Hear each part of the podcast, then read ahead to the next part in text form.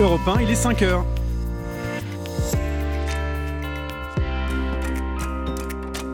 Europe Matin.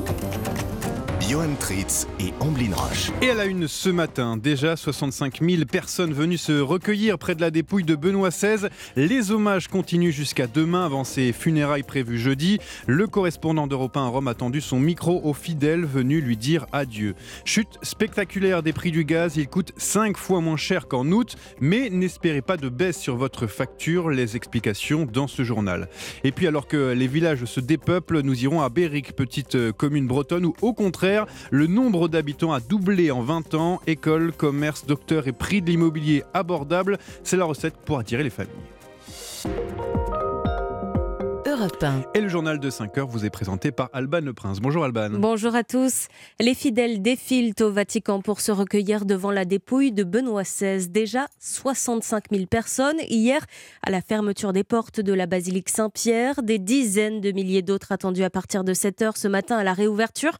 Antonino Gallofaro, correspondant d'Europe 1 à Rome, est allé à leur rencontre dans la longue file d'attente qui s'étendait sur plusieurs centaines de mètres. La file de fidèles à l'intérieur de la basilique avance lentement jusqu'au cœur de Saint-Pierre. Les fidèles le voient enfin, Benoît XVI, allongé, vêtu d'une chasuble rouge et coiffé d'une mitre beige, son visage figé brille sous une forte lumière. Il est entouré de deux gardes suisses. Une expérience bouleversante pour Giustino et Carla. Quand nous sommes arrivés devant le corps, j'ai été submergé de tristesse parce que j'ai rencontré le pape Benoît XVI. Maintenant, je rentre à la maison en priant pour son repos éternel. Je suis heureuse pour lui. Il a dit Seigneur, je t'aime avant de mourir. Vraiment, il a atteint son objectif, comme tous les chrétiens. Je me rappelle que j'avais déjà pleuré lorsqu'il a renoncé. En ce premier jour de recueillement, 65 000 personnes ont rendu hommage à Benoît XVI, bien au-delà des prévisions des autorités italiennes. Rome, Antonino Gallofaro, et les fidèles pourront à nouveau se recueillir aujourd'hui et demain devant le corps de Benoît XVI de 7h à 19h avant ces funérailles qui seront célébrées par le pape François jeudi. Alors on le sait, hein, depuis le 1er mm. janvier, nos factures d'énergie ont augmenté plus 15%. Oui, un bouclier euh, tarifaire mis en place par le gouvernement, sauf que, sauf que le prix du gaz n'a jamais été aussi bas depuis le début de la guerre en Ukraine. Mais la réalité du marché n'est pas la nôtre. Comment l'expliquer Élément de réponse avec Baptiste Morin. Le prix du gaz sur le marché s'établit aujourd'hui autour de 73 euros le mégawattheure. C'est près de 5 fois moins qu'il y a 5 mois. Cela s'explique par une baisse de la consommation grâce à la météo et à la sobriété. Et pourtant, le montant de la facture de gaz des Français, lui, ne baisse pas. C'est l'effet du bouclier tarifaire qui a figé les prix à un niveau très bas mais pas seulement, comme l'explique Thierry Brosse, spécialiste de l'énergie. Quand on est un résidentiel, on utilise du gaz qui a été mis en stock cet été. Et donc, ce gaz que les industriels ont acheté très cher cet été, eh bien, ils vont euh, nous le vendre pour cher cet hiver. Et on paye aujourd'hui un prix du gaz qui paraît moins cher sur les marchés, mais qui est toujours plus cher que la facture que l'on paye chez soi. Pour que le prix de marché rejoigne celui sur la facture, il faudrait qu'il baisse encore de 50%. Très peu probable. La perspective de la fin de l'approvisionnement en gaz russe pourrait au contraire faire vite repartir le cours à la hausse. Baptiste Morin du service économie euh, d'Europe 1 et voilà une nouvelle illustration hein, de la hausse des prix de l'énergie. Le groupe Cofigeo, propriétaire des marques William Sorin, Garbit ou encore Panzani, a dû mettre ses quatre principaux sites à l'arrêt. Hier, 800 des 1200 salariés sont donc placés au chômage partiel pour un mois maximum, espère la direction. Alors que se passe-t-il avec le, groupe Bonduel hein, qui se dit victime de fake news sur les réseaux sociaux? Eh bien, sur Twitter, des internautes relaient des images de colis alimentaires de la marque qui auraient été envoyé aux soldats russes pour euh, leur souhaiter, je cite, une victoire rapide en Ukraine. Bon duel qui poursuit ses activités en Russie, un dément formellement aidé l'armée de Vladimir Poutine, mais reconnaît participer à l'opération panier de bienveillance organisée par la Banque alimentaire russe. Et sur le front, Moscou reconnaît avoir perdu 63 soldats dans une frappe près de Donetsk. le bombardement aurait touché un centre de déploiement provisoire de l'armée russe, selon l'état-major ukrainien. Cette frappe s'est déroulée le 31 décembre. À 5h04 sur Europe 1, Sancerre, Saint-Émilion, Chablis ou encore Châteauneuf du Pape. Ces appellations doivent sûrement vous dire quelque chose. Évidemment, un bon vin hmm. avec modération, bien, sûr. Mais les Français en boivent de moins en moins. Depuis 1960, notre consommation a chuté de 70%, notamment chez les 18-35 ans qui se reportent vers la bière, ce qui inquiète la filière viticole Aurélien Fleureau. La filière est en danger. Nous perdrons encore 60% de consommation dans les 10 ans à venir si rien ne change. Voilà le constat choc fait par la filière viticole qui bien évidemment n'incite pas à un excès de consommation ou à un retour aux 120 litres par an et par habitant des années 60 en France, mais qui observe cette déconsommation qui commence à sérieusement impacter les vignerons. Samuel Montgermont, président de Vin et Société, structure qui représente les 500 000 acteurs directs et indirects de la filière. On a parlé de 100 à 150 000 pertes d'emplois euh, potentielles. Hein. C'est peut-être un, un, des grands plans sociaux en gestation, en préparation, en tous les cas, si on ne fait rien, parce que sinon on aura une surproduction et trop de vin Une filière viticole française impactée par la chute des importations chinoises avec le Covid et qui n'a pas retrouvé le niveau d'export de 2019 vers les États-Unis, soit avant les taxes Trump. Parmi les pistes envisagées pour inverser la tendance, travailler sur une image plus positive du vin, proposer de nouveaux contenants ou encore mettre en place à grande échelle une filière de réemploi des bouteilles en verre. Aurélien Fleureau du service économie d'Europe 1. Dossier brûlant de cette rentrée, Elisabeth Borne s'attaque une dernière fois à la réforme des retraites. Oui, elle reçoit aujourd'hui et demain les partenaires sociaux à une semaine de la présentation du texte. On le sait, hein. l'objectif du gouvernement est de décaler l'âge légal de départ de 62 à 64 ou 65 ans. Les syndicats salariés n'en veulent pas.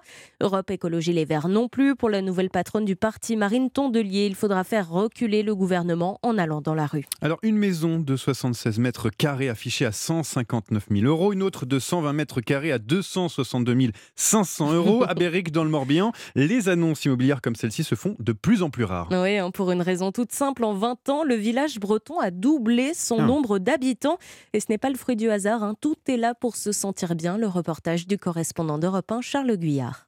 On est à 15 km de la côte, 17 de Vannes et 50 minutes de Nantes. Le doigt sur la carte au mur de son bureau, le maire Michel Grignon décrit la situation de sa commune idyllique. On est à la campagne tout en étant proche des villes. Chiffre simple à retenir, un habitant hectare. Soit 2000 habitants, c'est le double d'il y a 20 ans et surtout cette population n'est pas vieillissante, au contraire, même comme le constate Annick, la patronne de l'antique bar du centre Le Bol d'Or. Ça reste quand même jeune. J'ai eu les parents qui venaient s'amuser, mais maintenant j'ai les enfants. Il y a ce qu'il faut pour tout maintenant. On voit les constructions, hein. il y en a plein. Et en effet, les nouvelles générations ne manquent de rien ici. Les prix sont encore abordables. Il y a deux écoles, des commerces, une maison médicale, 35 entreprises. Alors forcément, tout cela attire encore et toujours Alexandre Moulet, conseiller immobilier berricois. Il y a beaucoup de demandes. Ça va être effectivement saturé. Quand vous êtes bien dans un endroit, vous lâchez pas. Hein. Et beaucoup rêvent en tout cas de s'y installer. Cela tombe bien, 110 logements doivent sortir de terre en 2026. Un programme qui suscite toutes les convoitises à tel point que la mairie, qui croule sous les appels, a déjà commencé à établir une liste d'attente. Béric Charles Guyère, Europe 1. Et puis le célèbre magazine Rolling Stone vient de dévoiler sa liste des 200 meilleurs chanteurs de tous les temps.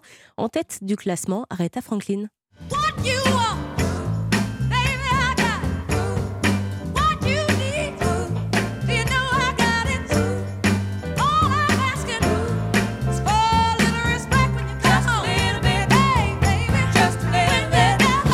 Aretha Franklin, sacrée meilleure chanteuse de tous les temps par le magazine Rolling Stone, suivie de Whitney Houston et Sam Cooke. Et Maria Carey à la cinquième place, hein, les femmes en force dans ce top, mais pas de Céline Dion. Pas de Céline et Dion. oui, ça fait parler d'ailleurs. Ah oui, c'est dommage, c'est dommage pour Céline Dion. Merci beaucoup pour ce journal, Alban Le Prince.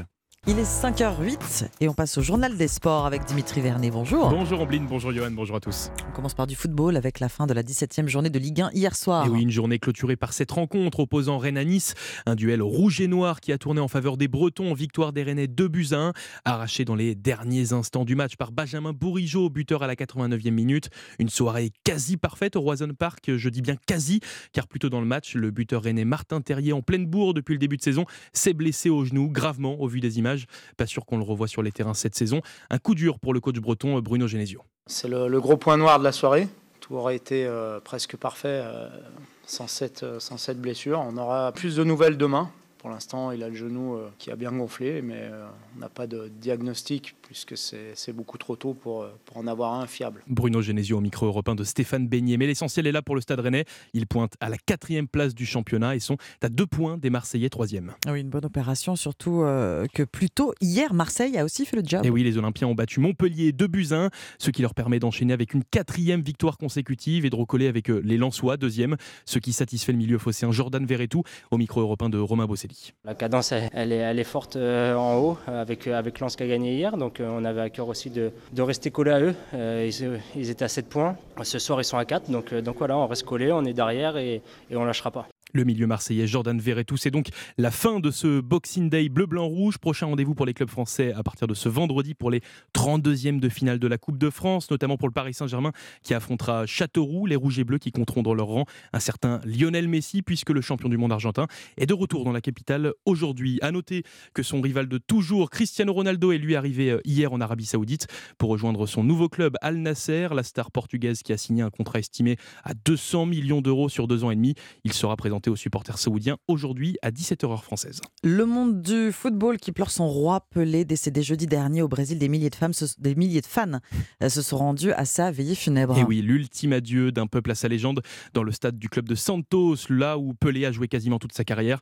Une veillée funéraire où s'est rendu le président euh, de la FIFA, Gianni Infantino, qui a annoncé vouloir renommer dans tous les pays un stade au nom de la légende brésilienne. Nous allons demander à toutes les fédérations du monde entier, à 211 pays, de donner le nom de Pelé à un stade dans chaque pays du monde. Parce que je pense que les jeunes du monde entier, les générations futures, doivent savoir et se souvenir de qui était Pelé et de la joie qu'il a apportée au monde le président de la FIFA Gianni Infantino. Aujourd'hui, place aux obsèques dans l'intimité où seule la famille et les proches de Pelé assisteront à son enterrement. Enfin, on termine par un mot de rallye, le rallye le Paris-Dakar, eh bien sûr, avec une très mauvaise nouvelle pour notre Français Sébastien Loeb. Et eh oui, lors de la deuxième étape hier, le Français a subi plusieurs crevaisons, le faisant chuter de la deuxième à la 31e place au classement des autos. Pourtant annoncé comme un des favoris de la compétition, Sébastien Loeb le sait, ses chances de victoire se sont clairement envolées hier. Ça fait que crever quoi. Le seul truc depuis le début de la spéciale, c'est essaye de pas crever, essaye de pas crever à deux à. Euh, c'est inroulable. De toute façon, c'est mort. Euh, c'est bon, c'est le deuxième jour, c'est déjà mort, euh, c'est nul. La frustration de Sébastien Loeb au micro de nos confrères de France Télévisions.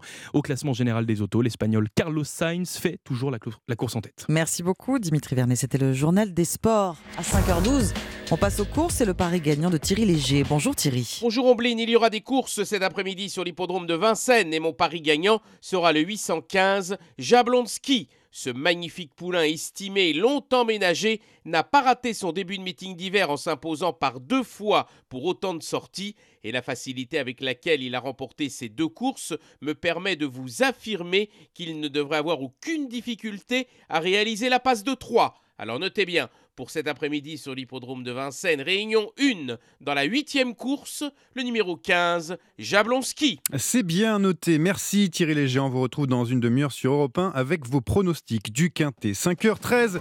Dans un instant, l'histoire dingue d'Anissa Dadi. Une ville anglaise n'a pas eu le droit à son feu d'artifice du Nouvel An. La raison est étonnante. En tout cas, a priori, à tout de suite. Europe Matin. Johan Tritz et Amblin Roche. Bon début de matinée, il est 5h14 et il est grand temps de vous retrouver Anissa Dadi pour votre histoire dingue du jour. et Anissa, ce matin, on part en Angleterre, hein, dans une petite commune qui a dû changer ses plans pour le nouvel an à la dernière minute. Mais qu'est-ce que c'est que cette histoire dingue? Nous sommes ce matin à Scarborough, dans le nord-est de l'Angleterre, où ce week-end, le feu d'artifice du nouvel an a été tout simplement annulé pour une étonnante raison. Et cette raison, elle s'appelle Thor. Thor. Thor, c'est un énorme morse de plusieurs centaines de kilos qui a élu domicile dans la commune de Scarborough. Thor un morse. Donc c'est étonnant, mais quel rapport avec le feu d'artifice On se demande. Thor, notre morse, s'est installé vendredi dernier, le 30 décembre. Il est arrivé dans le port de la petite ville de Scarborough, donc dans le nord-est. D'ailleurs, de nombreux curieux et des habitants sont venus lui rendre visite. Thor est une véritable star dans tout le comté en quelques heures. Hein. C'est devenu une star. D'ailleurs, des cordons de sécurité ont été installés pour que le public puisse lui rendre visite en toute sécurité sur les conseils de l'association Marine Life Rescue. Imaginez le maire il y a un énorme morse qui arrive dans le port. Il a contacté cette association Marine Life Rescue. Il est vraiment très rare qu'un mammifère comme Thor s'approche aussi près des côtes mm. et des mm. humains. Cette créature, elle a besoin de temps pour se reposer, pour récupérer avant de poursuivre son voyage. L'association de protection animale a donc prévenu le maire que le feu d'artifice serait certainement une grande source de stress pour Thor qui ne bah connaît pas, lui, les feux d'artifice. le maire a donc décidé d'annuler tout simplement le feu d'artifice de la Saint-Sylvestre pour Thor. Et Thor qui a besoin de se reposer, mais les habitants, euh, comment ont-ils réagi à cette euh, affaire? Alors, quelques-uns ont été déçus, mais en fait, la majorité des habitants ont compris et ont soutenu ah, cette décision d'annulation du feu d'artifice pour Thor. Ça aurait été dommage quand même de, l'effrayer. Et il bah va comment euh, aujourd'hui Thor? savoir, Vous avez des Eh bien, il va super bien. Tort, mais petite tristesse tout de même, puisqu'on a appris hier ah bah oui. dans le Guardian que Thor avait quitté dimanche, le 1er janvier, la ville de Scarborough et il est pas reparti en pleine mer pour poursuivre son voyage. Peut-être qu'on va le retrouver dans une autre ville d'Angleterre, dans un autre pays, mais il a attendu la fête de la Saint-Sylvestre le dimanche 1er janvier et il est parti dans la journée de, de dimanche pour poursuivre son voyage. Donc guettez, guettez parce qu'il n'a pas peur des humains, donc il s'approche des villes. Il va peut-être arriver dans un autre pays, peut-être. C'est tant jamais. En tout cas, il s'est bien reposé puisqu'il n'a pas été perturbé par ah les feux d'artifice. Il a fait un, lui, il a fait une Saint-Sylvestre hyper calme, vraiment sans abus, sans, bruit, sans rien. Dodo. Merci beaucoup, Anissa Dadi. Europe Matin. Les titres de ce mardi 3 janvier, le journal permanent Alban Le Prince. Décaler l'âge de départ à la retraite de 62 à 64 ou 65 ans, le dossier brûlant de l'exécutif en ce début d'année. Elisabeth Borne, la première ministre, convoque les partenaires sociaux aujourd'hui et demain pour parler de la réforme des retraites avant la présentation du texte dans une semaine. Pour protéger notre pouvoir d'achat, faut-il faire comme l'Espagne en supprimant la TVA sur les produits de première nécessité? Non, répond Bruno Le Maire pour le ministre de l'économie, cela remplirait les marges des distributeurs au lieu de profiter aux Français. Dans l'affaire du Qatargate, le Parlement européen lance une procédure d'urgence pour lever l'immunité de deux eurodéputés, Marc Tarabella et Andrea Cozzolino, accusés d'être impliqués dans cette affaire de corruption. Et puis des milliers de personnes sont venues rendre hommage hier à Pelé au Brésil dans le stade de Santos. Ces obsèques auront lieu aujourd'hui. Europe 1 Sport y reviendra largement ce soir à partir de 20h. Johan Tritz et Omblin Roche. Votre matinale info sur Europe 1. Bon réveil à vous, Europe 1. Il est 5h18, l'heure des initiatives en France. Et ce matin, une jeune start-up qui remet la consigne au goût du jour. Bonjour Juliette Poiré. Bonjour. Avec Camille Perbost, vous avez donc relancé le concept de la consigne en Ile-de-France. Merci beaucoup d'être avec nous sur Europe 1 pour nous parler de la tournée, ce dispositif euh, bien connu de nos aînés, puisqu'ils trouvaient, c'était de coutume, sur le pas de leur porte, leur litre de lait frais livré par le laitier du coin. C'est un petit peu ça, l'idée de la tournée, Juliette Poiré Exactement, c'est de remettre la consigne euh, au goût du jour. Et donc, lors d'une première tournée, vous livrez, là on va parler des bouteilles euh, vides, on viendra sur ce que vous faites ensuite, mais vous livrez des bouteilles vides, et puis la tournée suivante, vous les récupérez Exactement, on collecte les, emballages vides. Donc effectivement, on a commencé que avec des boissons, donc c'était des bouteilles vides en verre mhm. consigné. Et là, on a évolué sur d'autres types de produits, donc alimentaires, hygiène, entretien, également consignés. Et donc, on récupère les contenants vides euh, à chaque nouvelle livraison en échange d'une consigne. Donc c'est quelques dizaines de centimes euh, qui sont rendus par contenant et ensuite ils sont lavés et réutilisés par nos fournisseurs partenaires. Alors on va pouvoir tout détailler euh, ensemble. Euh, je voudrais revenir d'abord sur la, sur la jeunesse. Vous êtes diplômé de Sciences Po et de Centrale Supélec hein, avec Camille Perbost. oui, vous n'avez pas choisi d'intégrer des, des, grandes entreprises mais plutôt de relancer la consigne qui avait petit à petit disparu avec l'avènement du plastique. Mais comment vous est venue cette idée l'idée de cette tournée à l'ancienne Ouais, bah c'est venu assez progressivement. Euh, moi, j'ai justement démissionné de mon travail. J'étais consultante et justement, j'ai des, euh, des grandes entreprises dans leur stratégie. Euh, et j'ai vraiment voulu entreprendre à mon échelle et avoir de l'impact. Et donc, je me suis intéressée progressivement au sujet des déchets. Et ce dont je me suis rendu compte, c'est qu'en fait, en France, bah, un Français en moyenne chaque année va produire 500 kilos de déchets. Et sur ces 500 kilos, déjà, ça augmente chaque année, donc on, produit de plus en plus de déchets. Il y a seulement 20% qui finit euh, recyclé. Et ce taux de recyclage, en fait, il est en recul chaque année en France, notamment depuis le, Covid. Et ça, c'est vraiment quelque chose que je ne savais pas, en fait, avant de me renseigner. Et en fait, euh, au même moment, donc c'était euh, effectivement l'année dernière, il y avait un, un, momentum sur le retour de la consigne. Il y avait d'abord la loi AGEC qui fixait la fin des emballages à usage unique pour 2040. Mais sans vraiment, euh, donc avec des paliers assez ambitieux justement pour sortir de l'usage unique, mais sans vraiment en face de solutions concrètes. Et tout un écosystème de la consigne qui commence à se recréer en région. Et c'est à ce moment-là qu'on s'est dit qu'il y avait justement un modèle à créer de livraison à domicile qui permet beaucoup plus facilement en fait le retour des contenants. Et donc on a créé euh, la tournée euh, avec Annie et ensuite mon père m'a dit que mon grand-oncle faisait ça en fait dans le temps, de la livraison de, boissons consignées et je savais pas du tout. Donc c'était plus pour répondre à un problème euh, actuel que pour rendre hommage à une génération de grands-parents. Mmh. Oui, c'est devenu presque euh, l'héritage d'une entreprise familiale. Alors, trier ces bouteilles en verre, ces contenants, euh, bon, on, sait faire maintenant, hein, même si vous le dites, hein, c'est ça devient presque problématique aujourd'hui. Bon, ramener chez les commerçants, en revanche, ça c'est quand même moins courant. Pour vous, la clé, ouais, c'est de vous rendre chez les gens. C'est ça, c'est vraiment ça l'idée.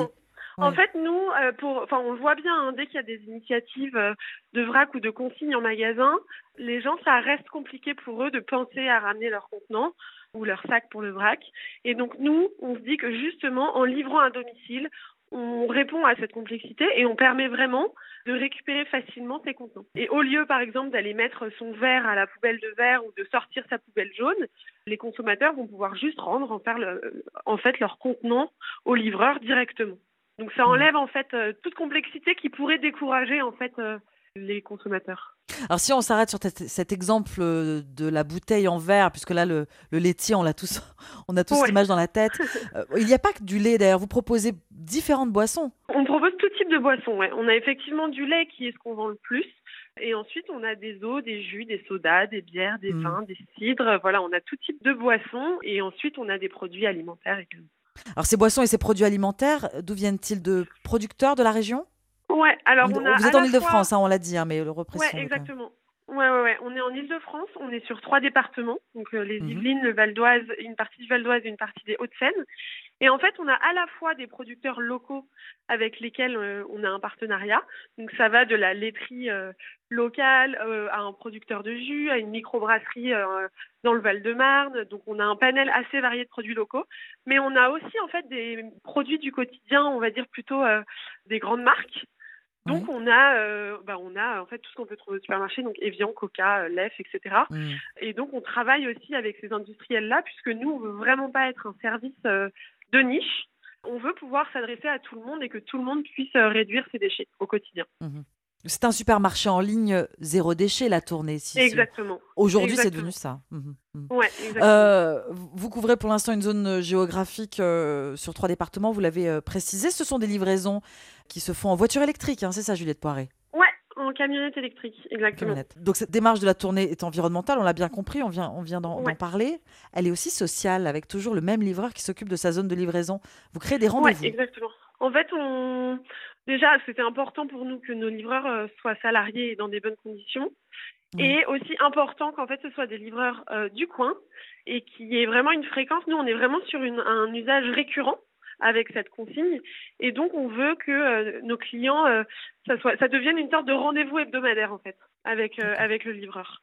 Vous êtes, j'imagine, ce que vous souhaitez, c'est être accessible à tous.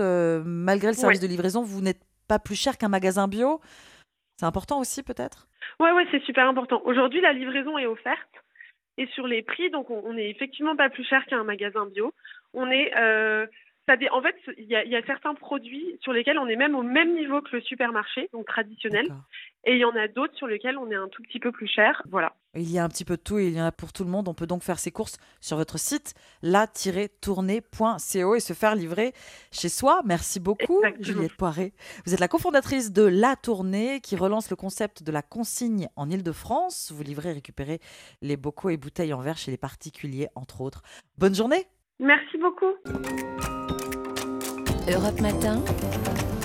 Johan Tritz et Amblin Roche. Et à la une de l'actualité, à vos calculatrices, 64 ou 65 ans, avec ou sans décote, dernière ligne droite avant la présentation de la réforme des retraites. Elisabeth Borne reçoit les syndicats à partir d'aujourd'hui.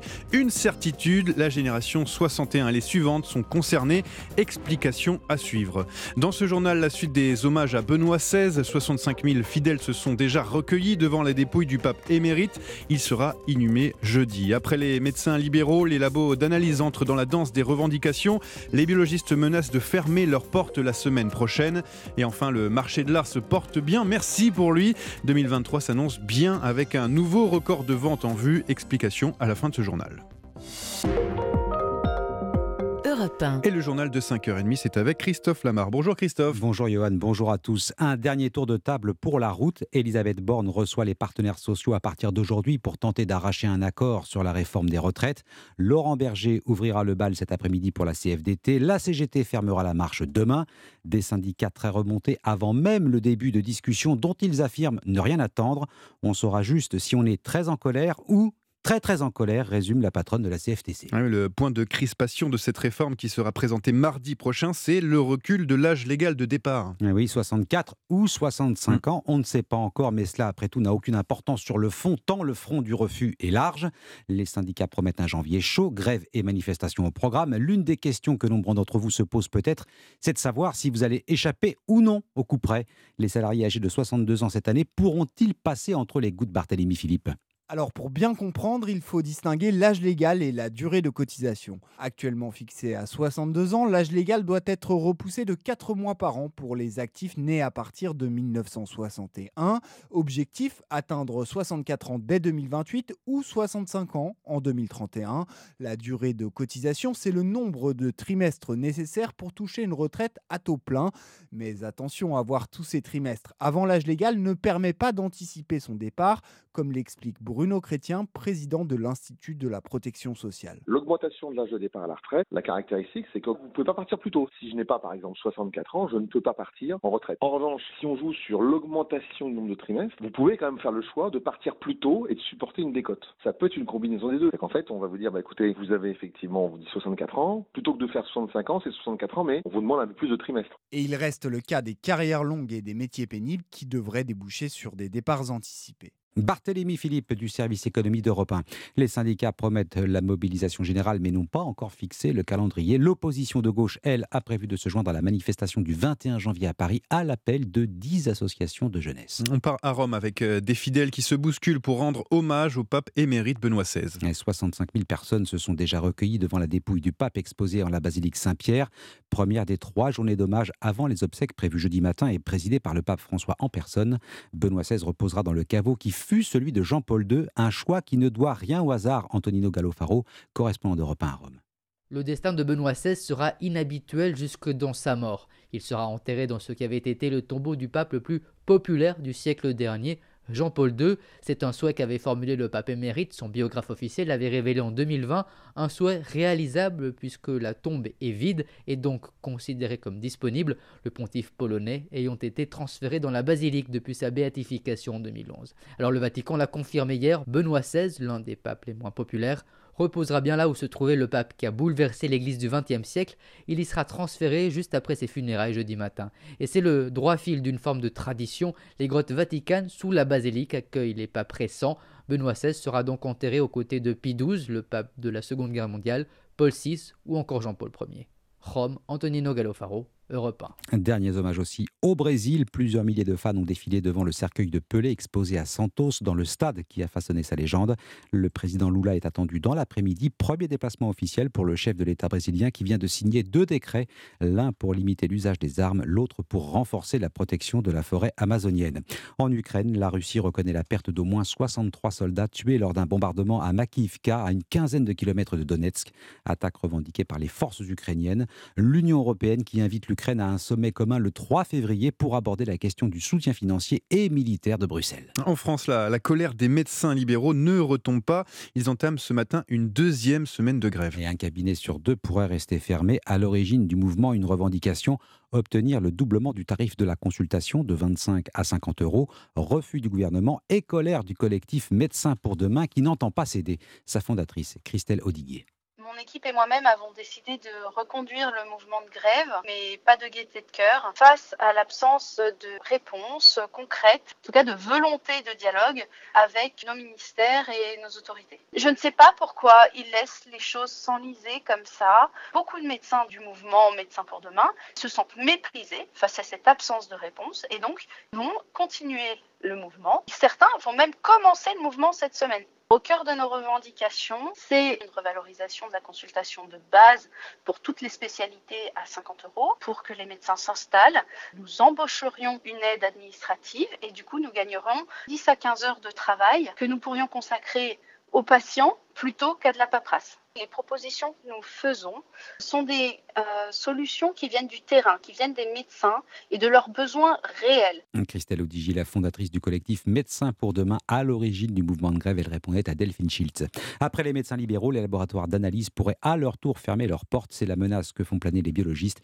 Ils dénoncent les mesures d'économie imposées par le gouvernement. La guerre en, en Ukraine, la crise économique n'ont aucune prise sur lui. Le marché de l'or vole de record en record et 2023 devrait suivre la même tendance. Et 2022 avait déjà été qualifié d'exceptionnel. Trois des plus grandes maisons mondiales ont publié des résultats extraordinaires. Tiens, quelques exemples de vente.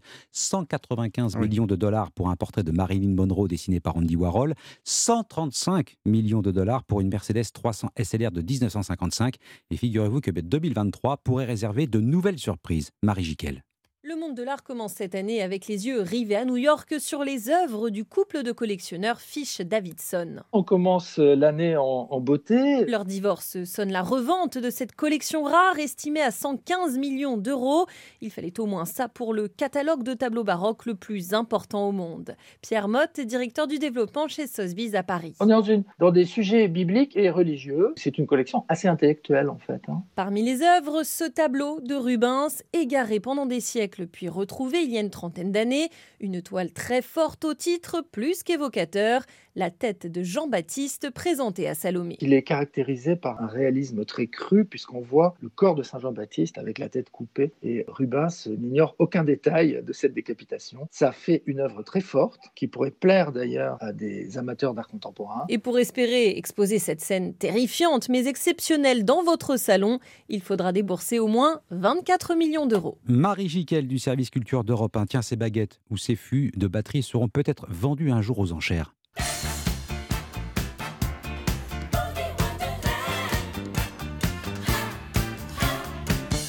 Je vous vois dobliner de la tête. Ouais. Vous avez forcément reconnu cet air que vous avez entendu au moins une fois Plus à la fois. radio, y compris sur Europe 1, Boogie Wonderland d'Earth, Wind and Fire. Eh bien, le célèbre groupe de funk des années 70 vient de perdre son batteur. Fred White est mort hier soir à l'âge de 67 ans. Il a- notamment remporté un Grammy Awards avec cette formation qui a marqué son époque. Et le chanteur hein, Maurice White, euh, décédé en frère. 2016. Ouais. Voilà. Donc euh, malheureusement pour Aston Fire qui, qui perd encore une fois l'un de ses membres. Merci beaucoup Christophe Lamar, c'était le journal de 5h30. Et à 5h38 sur Europe 1, les pronostics du Quintet. Bonjour Thierry Léger. Bonjour Johan, retour à Vincennes pour ce quintet, une course au trot attelé qui réunira 16 chevaux âgés de 8, 9 et 10 ans sur la distance de 2700 mètres. Et je n'ai pas hésité à placer en tête de mon pronostic Falco d'Avaroche, le numéro 15, déféré des quatre pieds pour ce bel engagement, à la limite de la qualification et qui, jugé sur ce qu'il a réalisé de mieux, peut être considéré ici comme un favori très solide. On lui opposera Flower by Magalou, le numéro 8, à ne surtout pas condamner sur ses deux derniers échecs, lui qui avait fait jeu égal avec Falco d'Avaroche dans la 14e étape du Grand National du Trot le 23 novembre à Rouen-Mocanchi, avec El Presidente, le numéro 6, pour lequel son entraîneur Jean-Marie Roubaud n'effectue certainement pas un aussi long déplacement depuis Fuveau dans les Bouches du Rhône, non sans avoir quelques certitudes. Derrière ces trois priorités, je vous recommande les numéros 4 Esalio Smart, 16 DS Noir, 9 Esperanzo, 5 Et 2 Flower Ball, qui ont tous des titres à faire valoir pour postuler à l'une des 5 premières places de ce quintet. Mon pronostic 15, 8, 6, 4, 16, 9, 5 et 2. de le Flower Ball. Merci beaucoup Thierry Léger. On vous retrouve sur europe1.fr avec tous les pronostics du Quintet. Cet adversaire, c'est le monde de la finance. Colonna n'était pas armé, il n'a pas opposé de résistance. C'est bien elle qui a écrit Omar m'a tué. Voici les Rolling Stones.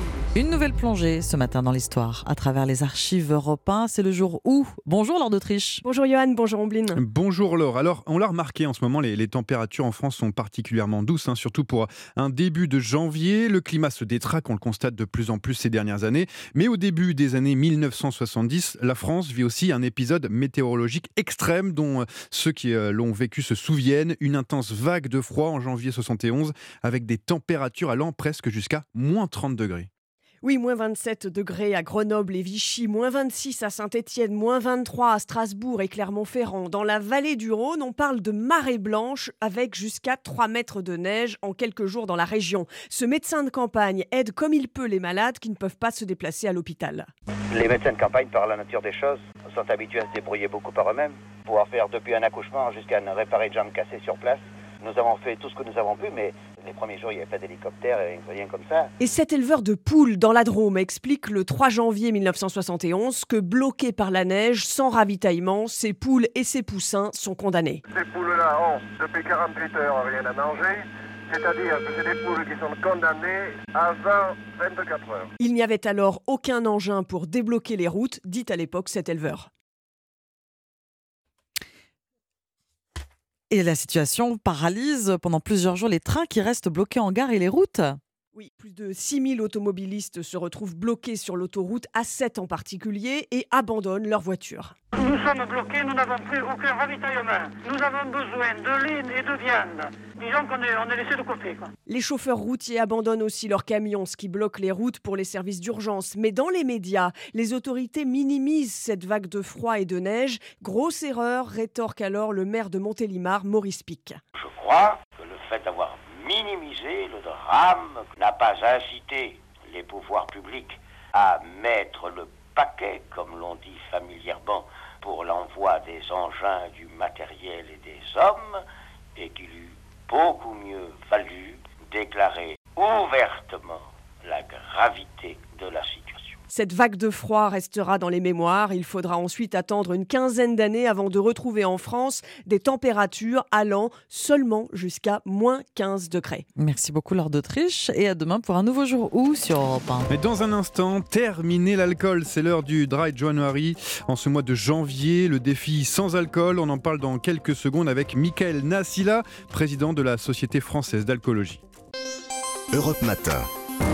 Johan Tritz et Amblin Roche. Europe 1, il est 5h44. Vous le savez, la période des fêtes de fin d'année est souvent le moment de tous les excès, hein, les cadeaux, la nourriture, euh, trop gras, trop riche, mais aussi l'alcool hein, à consommer avec modération, bien sûr. Alors, vous avez peut-être décidé dans vos résolutions 2023 de diminuer votre consommation d'alcool ou même voire de l'arrêter. Et euh, les effets sont tout de suite bénéfiques. C'est de quoi on parle tout de suite avec votre invité Johan Michael Nassila, professeur à l'Université de Picardie, président de la Société française d'alcoolologie.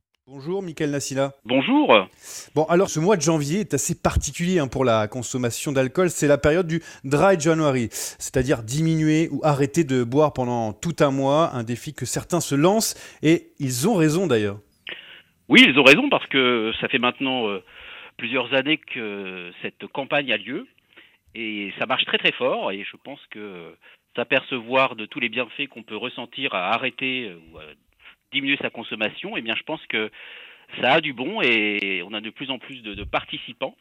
Et c'est une campagne intéressante qui dure suffisamment longtemps pour parler d'alcool. C'est quoi les, les, effets alors euh, bénéfiques lorsqu'on arrête l'alcool? On a des effets dès le premier jour? Est-ce que ça continue derrière? Euh, Dites-nous tout. Alors c'est vrai que la, la, campagne dure un mois et c'est largement suffisant pour avoir beaucoup d'effets bénéfiques. Moi je dirais en plus de tout ce qu'on décrit habituellement, euh, on se sent mieux, en meilleure santé, on se sent plus en forme, on perd du poids, on a une meilleure concentration, on dort mieux. Mais moi qui suis physiologiste, j'aime à rappeler que eh bien, c'est une pression artérielle qui diminue, c'est moins de mmh. cholestérol, un risque réduit de diabète, moins de facteurs de croissance associés au cancer. Donc en fait, même du point de vue physiologique, médical, hein, il y a des effets qui s'observent au bout de quelques semaines. Mmh, parce que en fait, euh, il y a des effets néfastes quand on boit de l'alcool, et cela dès le premier verre, c'est ça? Dès le premier verre, alors euh, tout dépend de la quantité et de la fréquence. Hein, euh, D'accord. Ce qu'on sait, c'est que boire beaucoup vite, ça c'est toxique. Maintenant, plus vous ouais. avez une consommation faible et qui s'étale dans le temps, moins les, les, les, effets sont objectivables rapidement, si je puis dire. Vous avez parlé hein, du binge drinking, hein, de boire beaucoup en un minimum de temps. C'est ça, hein, le, les effets néfastes. Et euh, il y en a beaucoup d'ailleurs sur l'organisme, parce que c'est le cas notamment euh, pour faire la fête euh, du Nouvel An. On boit beaucoup d'alcool assez vite, et c'est là où c'est le moins bon. Bah effectivement, euh, l'alcool c'est pas bon, euh, notamment pour le foie et pour le cerveau, ça agresse, hein, euh, ça déclenche des processus inflammatoires et ça peut avoir des effets aussi sur le long terme. Voilà, donc on commence à connaître de plus en plus ces effets des intoxications aiguës répétées. Et puis, ce qu'on commence aussi à découvrir de plus en plus, c'est des, des, études qui montrent que, voilà, sur le long terme, même une consommation faible, eh bien, ça peut aussi avoir un impact sur votre santé. Parce que ce, Dry January, hein, qui a été inventé en 2013 en Angleterre, c'est pas totalement arrêter la diminution aussi, euh, ça, ça, peut en faire partie. Parce que souvent on dit on arrête totalement, mais diminuer, c'est déjà bien. On va dire c'est un premier pas. Alors effectivement, et puis euh, c'est pas du tout, on l'a associé très vite au mois sans tabac. Les détracteurs tout de suite on, on dit encore un mois où on nous interdit quelque chose. Pas du tout. Je vous invite vraiment à télécharger l'application et vous constaterez qu'on se fixe soi-même ces objectifs. L'idée c'est de voilà d'avoir une meilleure connaissance des repères de, de, consommation actuels en France et puis de se dire bah, si on est au-dessus, il faut il faut vraiment réduire voir qu'on est capable de réduire sa consommation, comprendre sa consommation. Et là, le défi, bon, c'est essayer de viser l'abstinence pendant un mois. Try Dry, hein, c'est ça, c'est l'application qui euh, permet euh, aux participants de ce défi de janvier, de ce Dry January, de montrer un petit peu ce qu'ils qu peuvent faire et, et aussi de, de, noter un petit peu les, les objectifs dans, dans ce, ce, mois de, de janvier. D'ailleurs, je voulais euh, vous poser une petite question. On parle de 10% d'adeptes en France. C'est en augmentation ces dernières années? Alors oui, c'est en constante augmentation. On le voit dans le nombre de participants qui a grimpé, qui grimpe très vite. Et il n'y a pas qu'en France d'ailleurs, hein, ça, ça, remporte un gros succès dans maintenant euh, le Drive, c'est dans euh, une douzaine de pays. Et on le voit aussi avec le téléchargement de l'application et puis l'ampleur que ça prend sur les réseaux sociaux. Donc ça, euh, oui, on le sent. c'est très perceptible. C'est un défi qu'on peut se lancer aussi avec euh, des amis dans son entourage. Mais souvent, on s'arrête pendant un mois. C'est souvent pour mieux repartir. On fait ça pour avoir une meilleure conscience. Et puis derrière, eh ben, on oublie très vite. C'est pas le but, hein, évidemment, du Dry January. C'est pas le but, mais je sais pas si ça, ce que vous dites là, ça existe vraiment, parce que je préfère voir le, le, le voir le bon côté, c'est qu'on voit quand même que y a, y a, ça marche quand même chez pas mal de, de, participants. Ils arrivent à réduire leur consommation d'alcool à six mois, et ça, c'est vraiment euh, c'est vraiment assez impressionnant comme effet finalement. Donc euh, oui, peut-être que d'autres re repartiront, et, mais ils devront peut-être s'interroger encore plus sur leur, leur problématique de, de, de consommation d'alcool. parce qu'il y a des effets à long terme, c'est ce que vous venez de dire, c'est que même si on diminue, on s'arrête, derrière, eh ben, on a tendance à, à, un petit peu moins boire, donc ça se, se voit sur, euh, bah, sur du long terme. Alors ça, c'était assez impressionnant. Moi, quand j'ai vu les résultats la première fois, euh, j'en croyais pas mes yeux. Effectivement, on voit une diminution chez certains du nombre de, de jours dans la semaine où ils consomment, et puis du nombre de, de verres qu'ils qu consomment par occasion.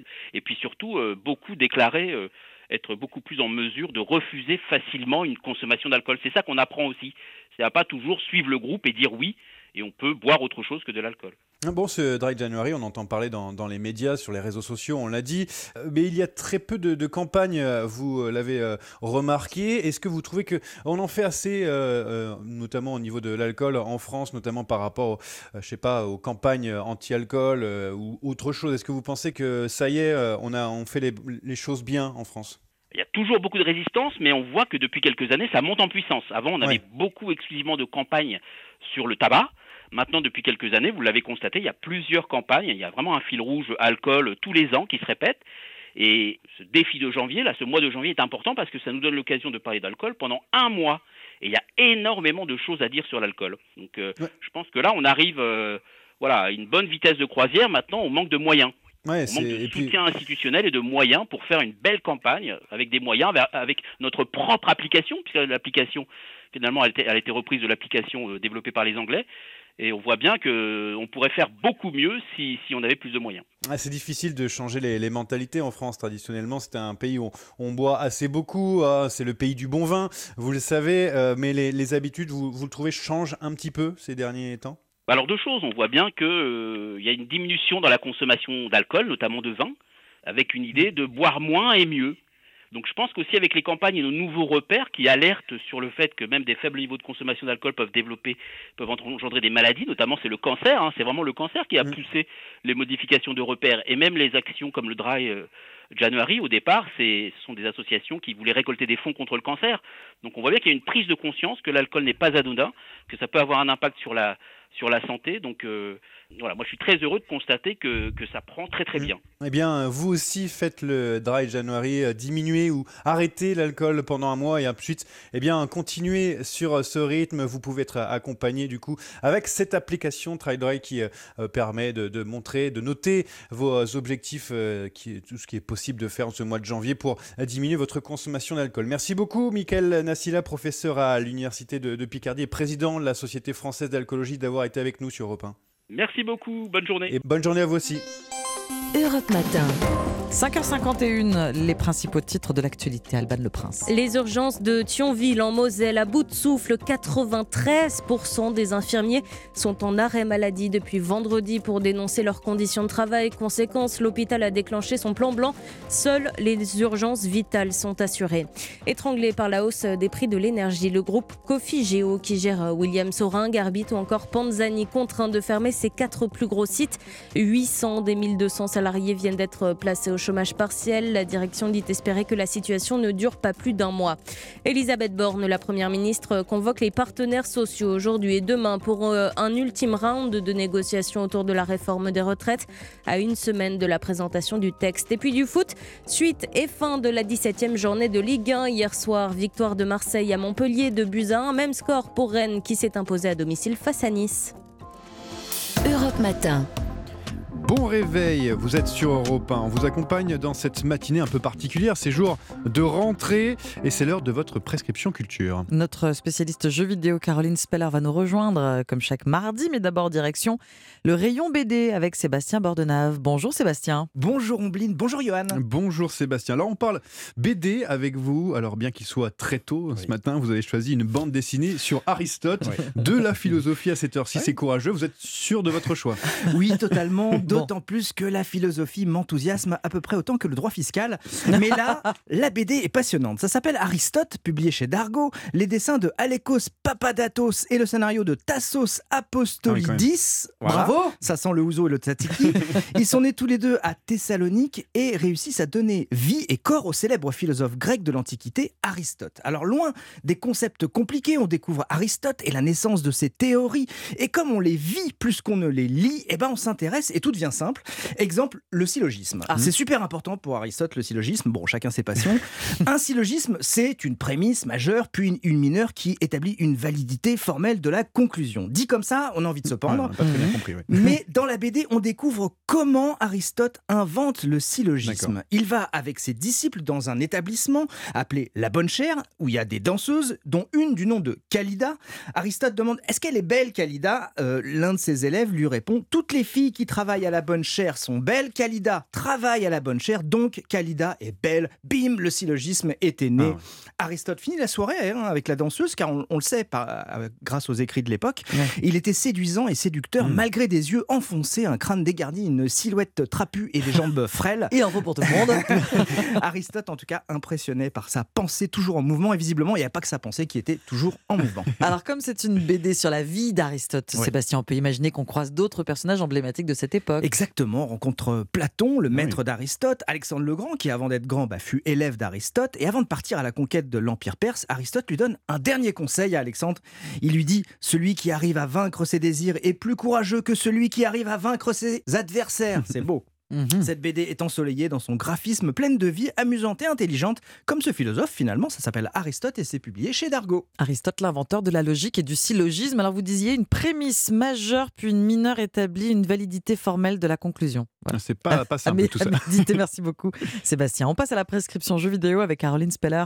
Bonjour Caroline. Bonjour Ombline. Bonjour Johan. Bonjour. Bonjour à tous. Bonjour Caroline. Alors 2023 s'annonce encore comme une belle année pour les joueurs, mais en attendant, vous avez pensé à nous et à nous porte-monnaie bien légers après Noël avec deux jeux smartphones gratuits. On parle souvent des jeux sur console pour ses aspects créatifs et immersifs, mais en 2022, ils ne représentent que 28% du marché mondial du jeu vidéo. Le poids lourd, c'est le jeu mobile avec 50% du chiffre d'affaires et c'est 92,2 milliards de dollars de revenus. Je vous propose du coup Subway Surfer, un jeu qui date de 2012. Oui, il n'est pas récent, mais c'est le jeu le plus populaire avec plus de 3 milliards de téléchargements, dont 275 millions en 2022. Alors quel est le but de ce jeu, Caroline, le plus téléchargé depuis 10 ans Alors, il n'y a pas plus facile et addictif. Subway Surfers est un runner, c'est-à-dire que vous contrôlez un héros qui ne s'arrête jamais de courir et vous devez éviter toutes sortes d'obstacles pour aller le plus loin possible. Dans Subway Surfers, vous êtes un tagger qui fuit un policier en courant et roulant sur son skate dans le métro. Bon, on vous parlait d'un- d'un jeu ancien, mais il y a bien un nouveau jeu mobile qui a suscité l'engouement en 2022. Oui, et c'est un jeu de combat de cartes du nom de Marvel Snap. Oui, encore des super-héros. Sorti en octobre et gratuit, il a été téléchargé 30 millions de fois en deux mois. Le jeu a même son propre hymne, Hero, une chanson du DJ Martin Garrix et du chanteur Jake.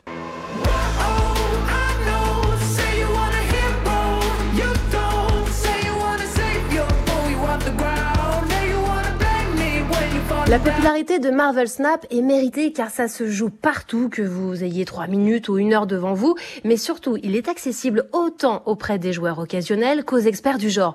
Vous composez un jeu de 12 cartes de super-héros comme Spider-Man ou Black Panther et vous affrontez des joueurs du monde entier en duel. En gros, c'est le jeu de la bataille, mais en plus stratégique, car vous combinez les attaques, la défense et les super-pouvoirs des héros, évidemment. Subway Surfers et Marvel Snap, deux jeux gratuits sur smartphone. Merci beaucoup Caroline. 5h57, très bon réveil à tous. Nous sommes le mardi 3 janvier.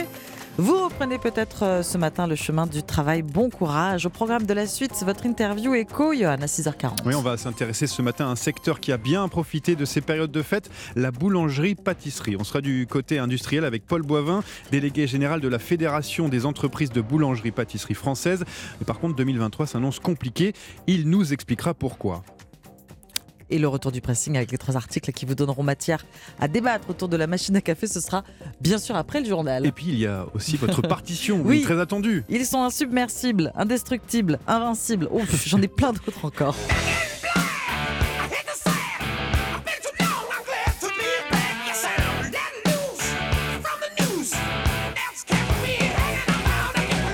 Après avoir surmonté ce qui pour beaucoup est insurmontable, la mort de son chanteur, ACDC sort ce qui deviendra l'album rock le plus vendu de l'histoire avec au micro le petit nouveau Brian Johnson. Rendez-vous dans 20 minutes. Europe 1, il est 6h.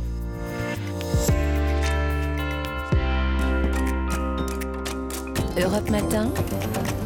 Johan Tritz et Amblin Roche. Fini la pédagogie. Place aux sanctions. Depuis le 1er janvier, plusieurs grandes villes ont accéléré la mise en place de ZFE, zone à faible émission, des restrictions de circulation que beaucoup d'automobilistes ignorent. Reportage à Strasbourg dans un instant.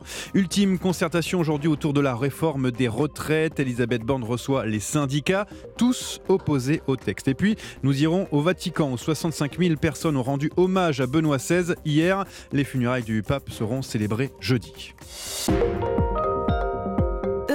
Et le journal de 6 heures est présenté par Roman Ok. Bonjour Roman. Bonjour à tous. Un conseil, vérifiez votre carte grise. Cela vous a peut-être échappé, mais depuis dimanche, plusieurs grandes villes restreignent encore davantage l'accès aux véhicules polluants. Lyon, Montpellier, Reims, Toulouse. Au 1er janvier, ces métropoles ont accéléré la mise en place des ZFE, zones à faible émission, gare OPV, donc pour ceux qui n'ont pas la bonne vignette critère. C'est le cas notamment à Strasbourg, où 13 000 voitures ne peuvent plus rouler dans l'agglomération.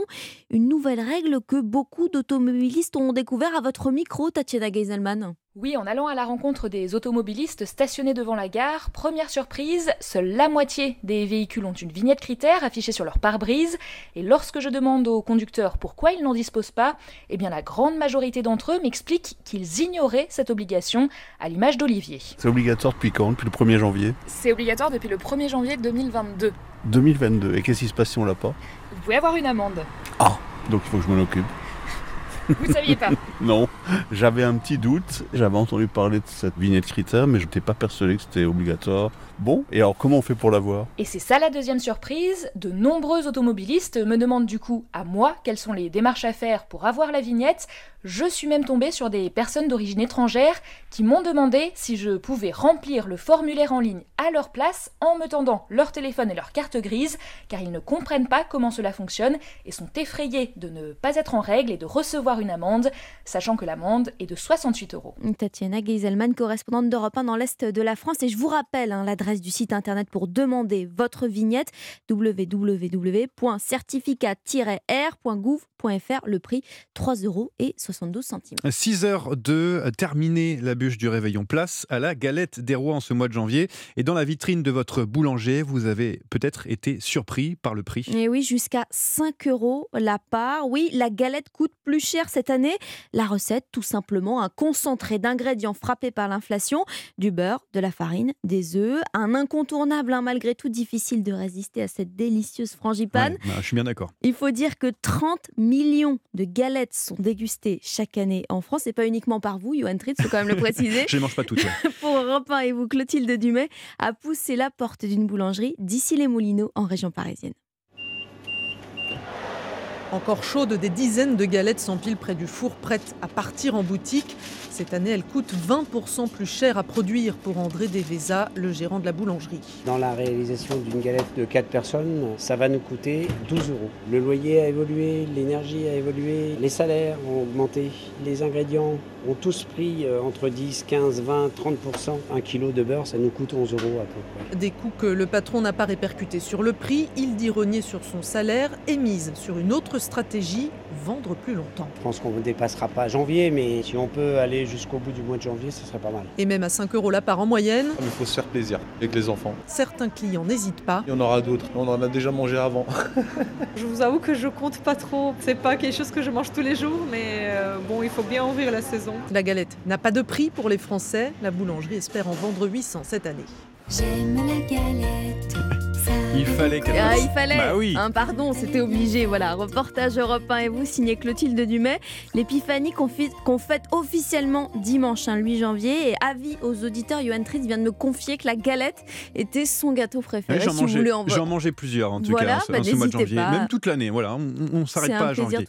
Euh, on sera d'ailleurs avec euh, Paul Boivin tout à l'heure à 6h40, un délégué général de la Fédération des entreprises de boulangerie-pâtisserie française, pour parler de, de ces hausses de prix, hein, hausses de prix qui euh, sont notamment dues à la hausse des prix de l'énergie et les boulangers sont, menacés. Ils ne sont pas les seuls. Oui, les salariés de William Sorin, Garbit, Panzani sont au chômage technique. 800 personnes, les trois quarts des employés euh, du groupe Coffee Géo, propriétaires de ces marques. Les quatre principaux sites de production sont sur pause pour au moins un mois, conséquence d'une facture d'énergie multipliée par 10 d'après le groupe. 6 heures et 5 minutes sur Europe 1. Une chose est sûre, aucun syndicat ne soutiendra le texte. Tous opposés au report de l'âge légal. Ultime concertation sur la réforme des retraites présentée officiellement dans une semaine. Elisabeth Borne, la Première ministre, reçoit les partenaires sociaux aujourd'hui et demain. Le gouvernement espère compter sur le soutien des LR. La gauche, elle, est opposée au texte, mais le plan de bataille de la NUP hein, reste flou, Alexis de la Fontaine. Oui, pour l'instant, aucun mouvement commun n'a été annoncé. Alors des quatre formations de la NUP, la France Insoumise se retrouvera seule à la grande marche pour les retraites du 21 janvier. On joindra plutôt une initiative des syndicats, confie un communiste.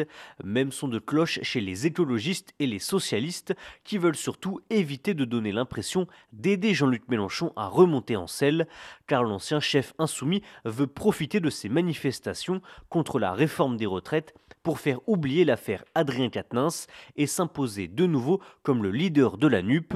Enfin, tous ces partis pensent avant tout au renouvellement de leur instance dirigeante. Le congrès du Parti socialiste pousse Olivier Faure à la grande prudence jusqu'au 19 janvier. Même problème pour le communiste Fabien Roussel jusqu'en mars, car tous craignent de perdre des électeurs en donnant l'impression d'être soumis à Jean-Luc Mélenchon. Alexis de la Fontaine du service politique d'Europe 1. Un sommet entre l'Ukraine et l'Union européenne prévu le 3 février prochain. Une date annoncée cette nuit par les autorités de Kiev. Les dirigeants évoqueront le soutien financier et militaire de l'Europe. Hier, Moscou a annoncé la mort de 63 soldats russes dans un bombardement en Ukraine. Une des plus lourdes pertes depuis le début de la guerre, en tout cas reconnue officiellement par le Kremlin. 6h06 sur Europe 1. Les portes rouvrent dans une heure, celle de la basilique Saint-Pierre de Rome, où repose la dépouille du pape Benoît XVI. Oui, hier, des dizaines de milliers de personnes sont venues se recueillir. Le correspondant d'Europe 1, Antonino Gallofaro, a rencontré les fidèles à la sortie du monument. La file de fidèles à l'intérieur de la basilique avance lentement jusqu'au cœur de Saint-Pierre. Les fidèles le voient enfin. Benoît XVI, allongé, vêtu d'une chasuble rouge et coiffé d'une mitre beige, son visage figé brille sous une forte lumière. Il est entouré de deux gardes suisses. Une expérience bouleversante pour Giustino et Carla. Quand nous sommes arrivés devant le corps, j'ai été submergé de tristesse parce que j'ai rencontré le pape Benoît XVI. Maintenant, je rentre à la maison en priant pour son repos éternel. Je suis heureuse pour lui. Il a dit Seigneur, je t'aime avant de mourir. Vraiment, il a atteint son objectif, comme tous les chrétiens. Je me rappelle que j'avais déjà pleuré lorsqu'il a renoncé. En ce premier jour de recueillement, 65 000 personnes ont rendu hommage à Benoît XVI, bien au-delà des prévisions des autorités italiennes. Rome, Antonino Gallofaro, Europe 1. Une veillée funèbre prévue jusqu'à demain avant les obsèques de Benoît XVI, prévues jeudi, des funérailles célébrées par le pape François. Le recueillement aussi hein, au Brésil où, où Pelé le roi sera inhumé aujourd'hui. Une cérémonie dans la plus stricte intimité après le passage de milliers de personnes devant le cercueil du footballeur. Il est exposé jusqu'à 10h ce matin dans le stade du FC Santos près de Sao Paulo. Il est le, là où le numéro 10 pardon, a écrit une grande partie de sa carrière. Dans la foule, Europe 1 a rencontré un Français. Il s'appelle Zelico. Il était en vacances au Brésil et il a retardé son retour chez lui pour pouvoir saluer la dépouille du numéro 10. Les deux hommes s'étaient même rencontrés en 2002. Alors c'était à l'occasion d'une cérémonie d'inauguration du mémorial de, des conquêtes, donc du, stade de, de, Santos ici même. Et euh, c'était juste avant une présentation, il était sur, le, sur la scène. Euh, Quelqu'un lui a mentionné qu'il y avait un Français, donc j'étais le seul Français à ce moment-là, et il s'est approché de moi et il m'a posé plein de questions. Euh, Est-ce que j'aimais le Brésil? Est-ce qu'on on me traitait bien? Enfin, c'était quelque chose d'assez inoubliable parce que c'est une légende et il était très très intéressé sur ma vie. Il m'a demandé est-ce que j'étais déjà venu au stade euh, et il a été très très très chaleureux et on a eu une discussion de, de 4 minutes. Il a lui-même demandé à ce qu'on prenne une photo ensemble, ce que j'avais complètement oublié, donc c'était un moment assez... Euh, oui, assez rare et assez précieux, effectivement. Voilà, anecdote recueillie par Jean-Claude Gérès, correspondant d'Europe 1 au Brésil. A noter que le président Lula se rendra aussi à Santos ce matin pour un dernier hommage appelé. Un cortège suivra ensuite le cercueil dans les rues de la ville. Neymar, hein, la star du, du, football actuel, lui n'a pas fait le déplacement. Le joueur brésilien est de retour à Paris pour l'entraînement du PSG. Et ce sera le cas d'une autre star du club, l'Argentin Lionel Messi, de retour aussi à Paris aujourd'hui. A noter qu'une minute de silence a été respectée sur tous les terrains de Ligue 1 hier soir pour la mémoire de Pelé. La 17e journée de, de, Ligue 1 qui s'est terminée hier, marquée par les performances de la performance de Rennes face à Nice, vainqueur 2-1 pour euh, les Bretons. Oui, une victoire arrachée dans les derniers instants du match, 89e minute. Alors scénario quasi parfait, sauf que le buteur rennais Martin Terrier, au sommet de sa forme hein, depuis le début de la saison, s'est gravement blessé au genou. Un coup dur pour Bruno Genesio, le coach de Rennes. Après un échec, c'était important de rebondir. Tout aurait été euh, presque parfait euh, sans, cette, euh, sans blessure. C'est le, le, gros point noir de la soirée. On aura plus de nouvelles demain. Pour l'instant, il a le genou euh, qui a bien gonflé, mais euh, on n'a pas de diagnostic puisque c'est beaucoup trop tôt pour, pour en avoir un fiable. Bruno Genesio, coach de Rennes au micro de Stéphane Beignet. C'était le journal des sports avec Winamax. Les jeux d'argent et de hasard peuvent être dangereux. Perte d'argent, conflits familiaux, addiction. Retrouvez nos conseils sur joueurs-info-service.fr et au 09 74 75 13 13. Appel non surtaxé. Et c'était le journal de 6 heures de Roman. Ok, merci beaucoup Roman. Il est 6h10, vous restez avec nous dans un instant sur Europe 1, le pressing. Les premières informations de la journée, Johan Tritz et Omblin Roche sur Europe 1. Et quand on entend cette douce musique, c'est parce que c'est l'heure du pressing. 6h12, les articles à ne pas manquer ce matin dans les journaux. Oui, vous le savez pertinemment, hein, on n'est pas trop de trois pour éplucher ah bah non. vos quotidiens. Dimitri Vernet est avec nous. Qu'avez-vous lu ce matin? Eh bien, je vous propose de prendre la direction du journal Ouest France ce matin. Alors, vous le savez, hein, de nombreuses villes sont touchées par la prolifération d'animaux. On vous en a déjà parlé dans le pressing. Les rats parisiens et new-yorkais. On pourrait également citer les pigeons. Ah Mais oui. ce matin, en, en, feuilletant les pages du quotidien Ouest France, eh bien, j'ai appris qu'en Italie, ce ne sont pas des rats ni des pigeons qui pullulent les grandes villes, mais des sangliers. Celui-là même. Celui-là, exactement. oui, les sangliers sont de sortie en Italie et en nombre. Pour vous dire, il y en aurait, selon les estimations, environ 2 millions répartis dans 90 villes, 90 villes à tel point qu'en Italie, en fait, on ne s'étonne plus de croiser une famille de cochons sauvages fouinant dans les poubelles, des parcs ou encore proches des gares. Alors, comment expliquer ce phénomène?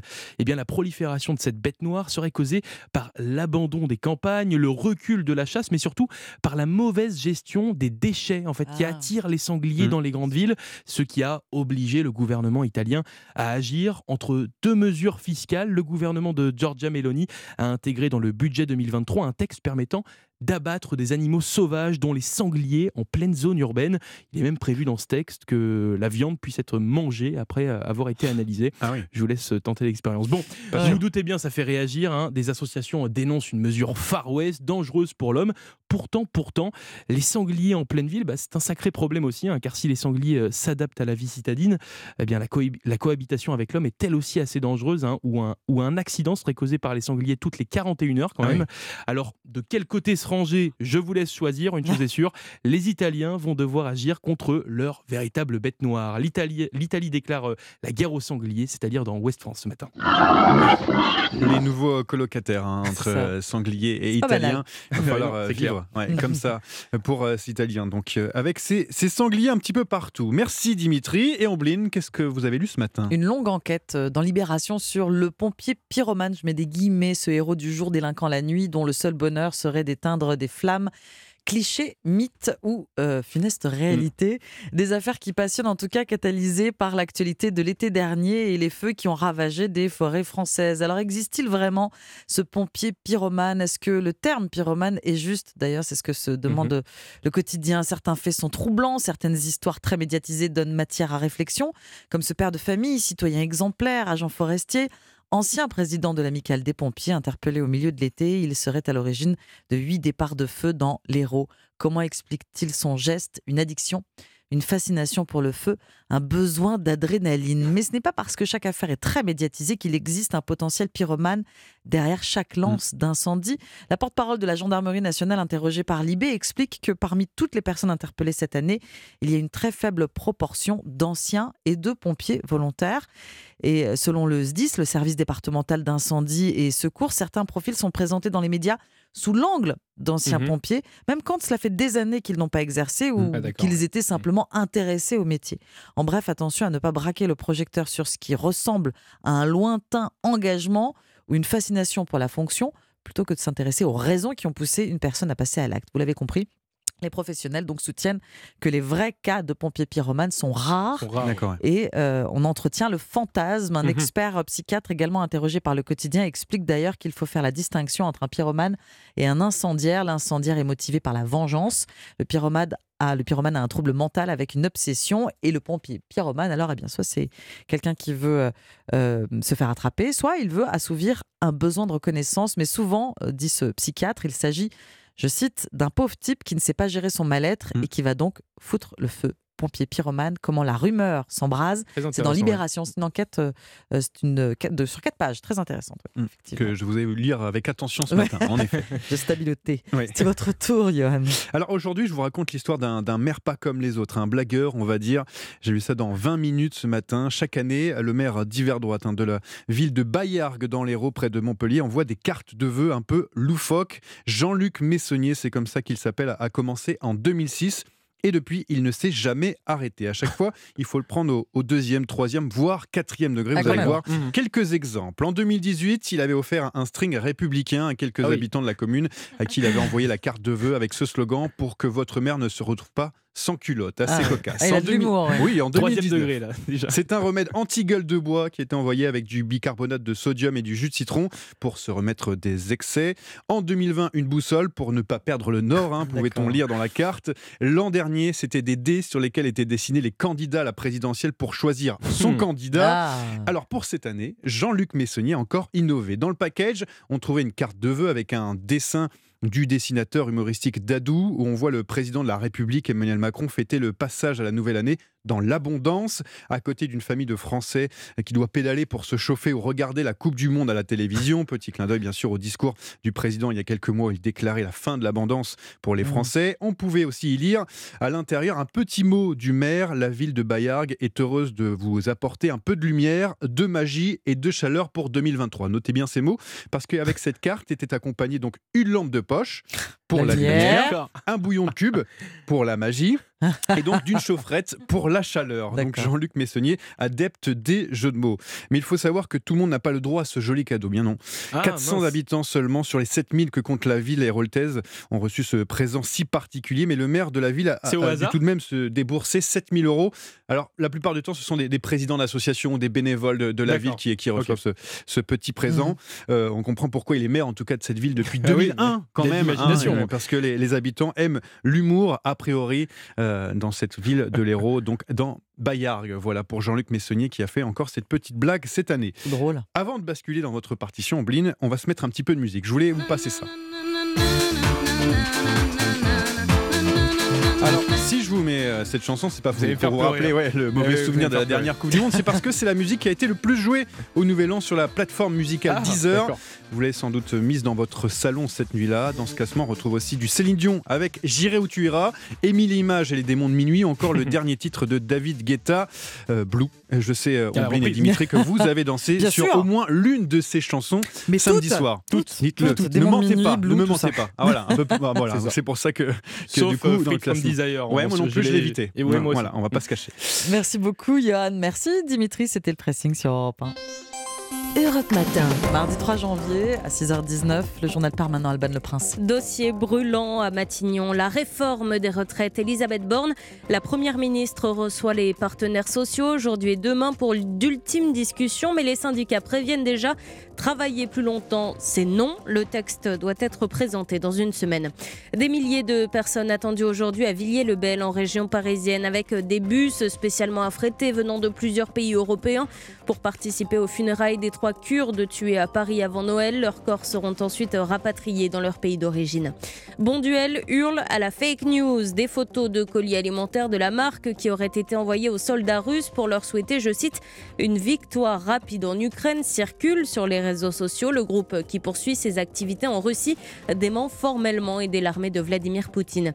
Et puis alors que les obsèques de Pelé ont lieu aujourd'hui au Brésil, son nom va encore perdurer puisque 738 bébés ont été prénommés Pelé au Pérou l'année dernière. Votre partition, Amblin, à présent, il se raconte dans une nouvelle biographie. Le chanteur d'ACDC, Brian Johnson, revient notamment sur son épopée fantastique au sein du groupe de hard rock dans le livre Lévi, hein, non, pas- non pas la vie de Brian. Non, Lévi de Ouais. Brian. Oui, ce titre, la- Lévi comme la vie, c'est une allusion directe au classique des Monty Python, hein, dont il est fan. L'une des vies de Brian Johnson, c'est celle partagée avec les quatre autres membres d'ACDC depuis 1980.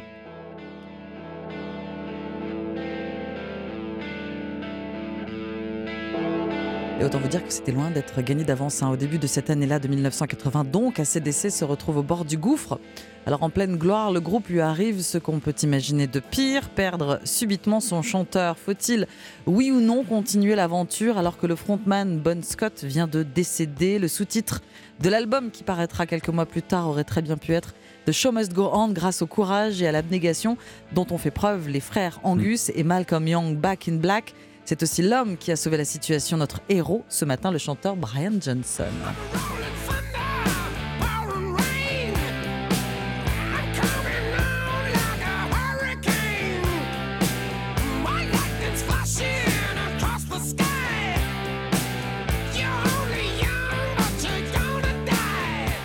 Une fois remis de ses émotions et avant de retourner en studio, ACDC n'a pas le choix hein, et doit Oui. organiser des auditions. Trouver ce qui leur ressemble, alors impossible, trouver un nouveau chanteur, Mm. c'est-à-dire remplacer l'irremplaçable. Nous sommes au printemps 1980, c'est le producteur Mutt Lange qui soumet le nom de Brian Johnson. Il fait partie d'un groupe qui s'appelle Jordi, bien trop pop, bien trop glam rock au goût du guitariste et fondateur d'ACDC Malcolm Young. Mais surtout que de son côté, hein, Brian Johnson euh, n'y croit pas une seconde. hein. Oui, il a 32 ans et se sent trop vieux, mais il fait le déplacement jusqu'à Londres et se rend au Vanilla Studio pour tenter le coup, non sans trembler de trouille. Bon, on imagine que la rencontre s'est quand même bien passée. Oui, après une partie de billard avec l'équipe technique du groupe, premier test réussi.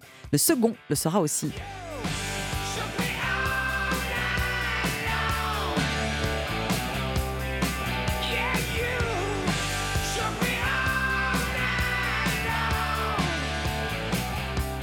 Et pour l'enregistrement du, du nouvel album, Mutt Lange euh, souhaite éloigner ACDC de Londres afin d'éviter les, les distractions. Direction le soleil des Bahamas et le groupe travaille dès midi et jusqu'au bout de la nuit si nécessaire. Brian Johnson ne parvient toujours pas à réaliser, hein, c'est ce qu'il raconte. Il a une trouille bleue devant la montagne de travail qui les attend et le groupe doit encore découvrir ce dont il est capable. Et puis surtout, Brian Johnson espère que le public va lui donner une chance, comme les frères Young finalement. Derrière son micro, il impressionne et se donne à 200%, même si le reste de la bande ne cesse de lui répéter qu'ils sont tous dans le même bateau. La réussite ou l'échec sera collectif au bout de sept semaines. En juin 1980, Back in Black est achevé.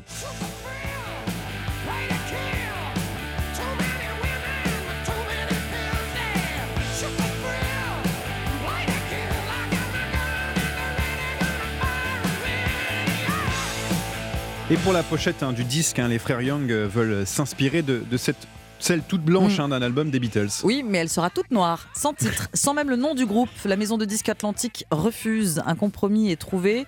Sur une pochette noir charbon, le titre Back in Black apparaît en relief. Un simple liseré délimite le logo ACDC. Et, et la face A s'ouvre avec ce, ce son lugubre hein, de la cloche de Hells Bells. Oui, qu'on a entendu résonner euh, un petit peu plus tôt, une cloche de presque une tonne et demie fondue à la demande du groupe. Ah oui. Quant au titre qui lance la phase B, c'est celui qui donne son nom au disque. Le message de Back in Black est celui du retour, après un deuil, une renaissance, une mise au point aussi envers tous ceux qui les ont déclarés finis.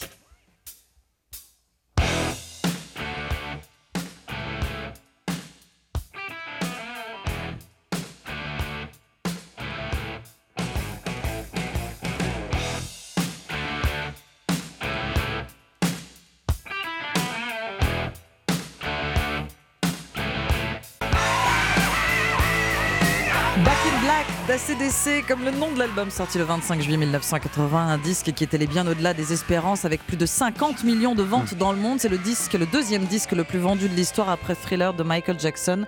C'est aussi le baptême du feu du petit nouveau dans la bande, hein, Brian Johnson, dont l'embauche va s'avérer être un coup de maître. Brian Johnson raconte son aventure avec ACDC et bien plus hein, dans son autobiographie Les vies de Brian, paru chez Talent Édition. Et livre qui a l'air très intéressant. Merci Ombline. Toujours un plaisir d'écouter ACDC. Après le journal de 6h30, terminé le foie gras et le saumon en ce moment, c'est plus la, la galette des rois. Mais vous allez peut-être devoir le payer plus cher en ce mois de janvier. Euh, explication avec Paul Boivin, délégué général de la Fédération des entreprises de française. Et puis avant 7 heures, la revue de presse internationale et l'innovation avec Anissa Mbida, des jeux vidéo utilisés comme de véritables médicaments. Et la météo. Europe Matin. Johan Tritz et Amblin Roche. Et à la une ce matin, les prix de gros du gaz plus bas qu'avant la guerre en Ukraine. La facture, elle, continue d'augmenter. Les raisons de ce décalage, on vous explique tout dans un instant. Le coût de l'énergie qui asphyxie les entreprises, usines à l'arrêt, chômage technique. William Sorin et Garbit parmi les victimes. La Suède prend la tête de la présidence tournante de l'Union européenne. La guerre en Ukraine, l'intégration dans l'OTAN, priorité des priorités pour le leader conservateur soutenu par l'extrême droite. Europe 1. Et le journal de 6h30, c'est avec Fanny Marceau. Bonjour Fanny. Bonjour Johan, bonjour à tous. Quand on regarde la facture, ça fait mal hein, en ce moment et c'est pas fini. Depuis lundi, les prix de l'énergie ont bondi de 15%, conséquence de la diminution du bouclier tarifaire censé nous protéger. Le prix du gaz notamment n'a jamais été si élevé et pourtant sur le marché de gros, il est au plus bas. Alors pourquoi les particuliers et les entreprises ne profitent-ils pas de cette baisse, Baptiste Morin? Le prix du gaz sur le marché s'établit aujourd'hui autour de 73 euros le mégawattheure. C'est près de 5 fois moins qu'il y a 5 mois. Cela s'explique par une baisse de la consommation grâce à la météo et à la sobriété. Et pourtant, le montant de la facture de gaz des Français, lui, ne baisse pas. C'est l'effet du bouclier tarifaire qui a figé les prix à un niveau très bas. Mais pas seulement, comme l'explique Thierry Brosse, spécialiste de l'énergie. Quand on est un résidentiel, on utilise du gaz qui a été mis en stock cet été. Et donc, ce gaz que les industriels vont acheter très cher cet été, eh bien, ils vont euh, nous le vendre pour cher cet hiver. Et on paye aujourd'hui un prix du gaz qui paraît moins cher sur les marchés, mais qui est toujours plus cher que la facture que l'on paye chez soi. Pour que le prix de marché rejoigne celui sur la facture, il faudrait qu'il baisse encore de 50%. Très peu probable. La perspective de la fin de l'approvisionnement en gaz russe pourrait au contraire faire vite repartir le cours à la hausse. Baptiste Morin du service économie d'Europe 1. Et la hausse des- du prix hein, de l'énergie qui met de plus en plus d'entreprises en difficulté. Mais oui, des petits artisans, des verriers, des boulangers, des bouchers, mais aussi des grands groupes comme Coffee-Géo qui commercialise les marques William Sorin, Garbit ou Zapetti. Quatre de ces huit usines sont à l'arrêt, les trois quarts de ses salariés en activité partielle longue durée. Comment l'entreprise en est-elle arrivée là, Margot Faudéré? C'est l'histoire d'une entreprise qui est coincée entre deux feux. Le premier problème, c'est l'énergie qui devrait lui coûter 10 fois plus cher l'année prochaine. La facture devrait passer de 4 à 40 millions d'euros. Mais selon les informations d'Europe 1, cette flambée des prix ne devrait lui donner droit qu'à une petite aide de l'État, l'entreprise n'étant pas considérée comme assez consommatrice en énergie. L'autre problème, c'est la hausse des coûts des matières premières à laquelle le groupe est confronté depuis plusieurs mois, comme le prix du blé dur ou des tomates, difficiles à répercuter sur les prix de vente.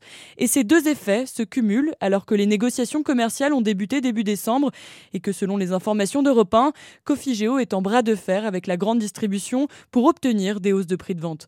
Les fermetures d'usines de la maison mère de William Storin répondent donc probablement à une stratégie, mais laquelle? Faire pression dans les négociations commerciales ou assurer la survie économique du groupe? Margot Faudéré. L'actualité internationale et ce sommet hein, Europe-Ukraine prévu à Kiev le 3 février prochain. Au programme, les 18 milliards d'euros d'aide à l'Ukraine décidés par le Parlement européen le mois dernier et les livraisons de nouvelles armes réclamées par le président Volodymyr Zelensky. Des armes occidentales hein, et notamment américaines avec lesquelles les forces ukrainiennes frappent fort. Oui, selon Moscou, au moins 63 soldats russes ont été tués près de Donetsk le 31 décembre dernier après l'explosion de quatre missiles sur un centre de déploiement provisoire de l'armée russe, frappe confirmée par Kiev. La guerre en Ukraine, hein, l'une des priorités du nouveau président de l'Union européenne. Ulf Kristersson, Premier ministre conservateur qui gouverne la Suède avec l'extrême droite et qui compte bien imprimer sa marque pendant ses six mois de présidence du Conseil européen, William Molinier. Oui, le royaume est pour la première fois dirigé par un gouvernement soutenu par un parti d'extrême droite arrivé deuxième aux dernières élections. Les démocrates de Suède ne remettent pas en cause l'appartenance à l'Union européenne,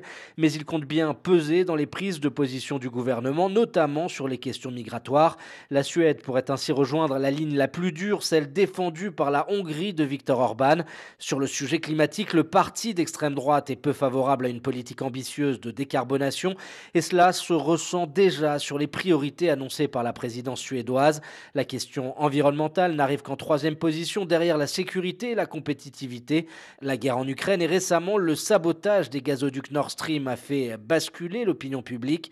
La Suède, tout comme son voisin finlandais, veulent plus que jamais rentrer dans l'OTAN, l'alliance euro-américaine qui est la seule à leurs yeux capable de les protéger face aux Russes, alors qu'Emmanuel Macron, lui, a une autre lecture. Depuis des mois, il tente de promouvoir une défense européenne plus intégrée et plus indépendante. William Molinier. Au Vatican maintenant, deuxième jour de recueillement à la basilique Saint-Pierre. 65 000 fidèles sont allés rendre un dernier hommage à Benoît XVI hier. Les funérailles du pape émérite seront célébrées par le souverain pontife jeudi. Il sera inhumé dans l'ancienne crypte de Jean-Paul II dont la dépouille a été déplacée dans la basilique depuis sa béatification. Et puis au, Brésil, hein, dernières heures d'hommage populaire au roi Pelé. Le président Lula ira se recueillir sur le cercueil de la légende brésilienne. Il est attendu dans la matinée.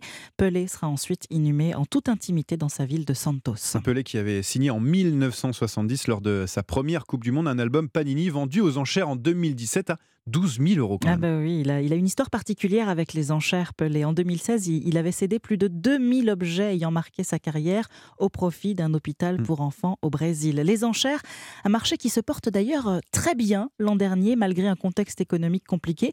On a pu voir des ventes d'exception, un portrait de Marilyn Monroe par Warhol à 195 millions d'euros, une Mercedes de 1955, les amateurs de voitures vont adorer, à 135 millions de dollars. Et 2023 s'annonce plutôt bien dans les salles de vente, Marie Jiquel. Le monde de l'art commence cette année avec les yeux rivés à New York sur les œuvres du couple de collectionneurs Fish Davidson. On commence l'année en, beauté. Leur divorce sonne la revente de cette collection rare estimée à 115 millions d'euros.